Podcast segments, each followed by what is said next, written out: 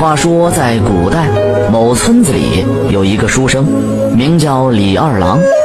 李二郎打小爱读书，浑身上下透着一股子书生气儿。村子里顾家有位闺女，名叫顾兰。这二人到了婚娶婚嫁之年，经村里的媒婆介绍，二人对彼此皆满意，于是两家人呢便定下了婚期。李书生的父母心里是乐开了花，便开始张罗给儿子操办婚事。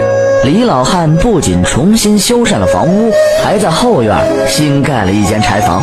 书生的母亲便操持起了针线活，请来邻里乡亲帮忙，做好了新婚要用的婚被。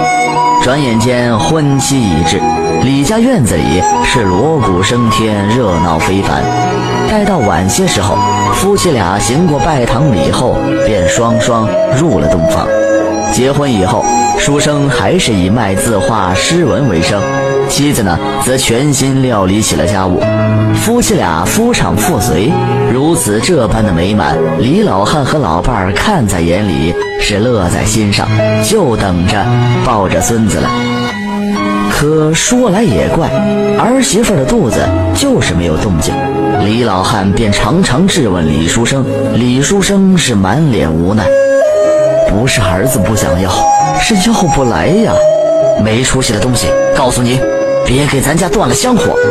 说完，李老汉甩手就走了。李书生是一声叹气呀。此后，这二人便去看了郎中，可郎中号过脉后，却没发现二人有异常。两人你看看我，我看看你，满脸皆是无奈。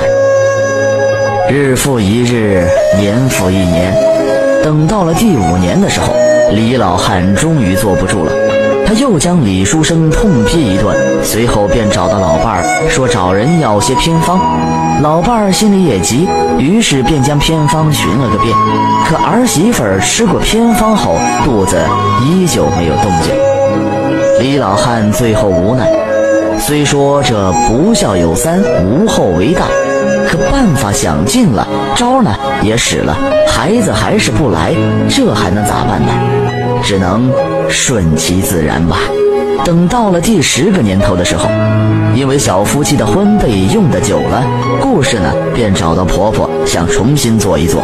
可当婆婆拆开婚被后一看，一把极短的木尺子赫然掉了出来。尺子，尺子。婆婆这一念叨，这才明白，怪不得盼不来孩子，原来是被人做了手脚了。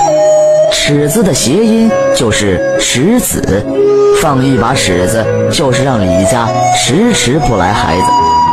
婆婆气愤地将尺子用红布包好，埋在了村南头的老槐树下。就在这年的年根底下，李老汉家里传来喜讯。儿媳妇顾氏平安产下一子，李老汉抱着孙子是喜极而泣呀。后来听顾氏的婆婆讲，这把尺子是村里的王二娘放的，因为在前些年呢，这二人因为一件小事在街上吵了起来。王二娘是个泼辣之妇，最后甩下一句“早晚有你好看的”，便气冲冲地走了。过了几个月，此事就慢慢淡忘了。李书生的娘为人大度，并没有在意，与那王二娘还时常说话。儿子结婚做婚被时，还特意请了王二娘。可王二娘却依旧记着这事儿呢。虽然嘴上与他有说有笑，却在做被子的时候，偷偷在被瓤里放了一把尺子，也就是尺子，就是让李家无后。李书生的娘找到王二娘，将此事说了出来。王二娘开始各种狡辩，可这人心都是肉长的，心再硬的人也有被感化的时候。李书生的娘苦口婆心地说了一大堆，最后哭得跟泪人一般。王二娘一看这个，又回想起刚才说过的那些话，再想想李家的遭遇，王二娘呢也哭了，随即诚心诚意地对李书生的娘一个劲儿地道歉。李书生的娘也没再深究，只说了一句：“此后二娘莫要再害人了。”二人呢，最终化干戈为玉帛。打这。之后，王二娘常来李书生的家里给做些针线活，还帮忙照看孩子。两家人最后跟一家人一样。感谢您的收听，想继续收听下一集的，那就点个关注吧。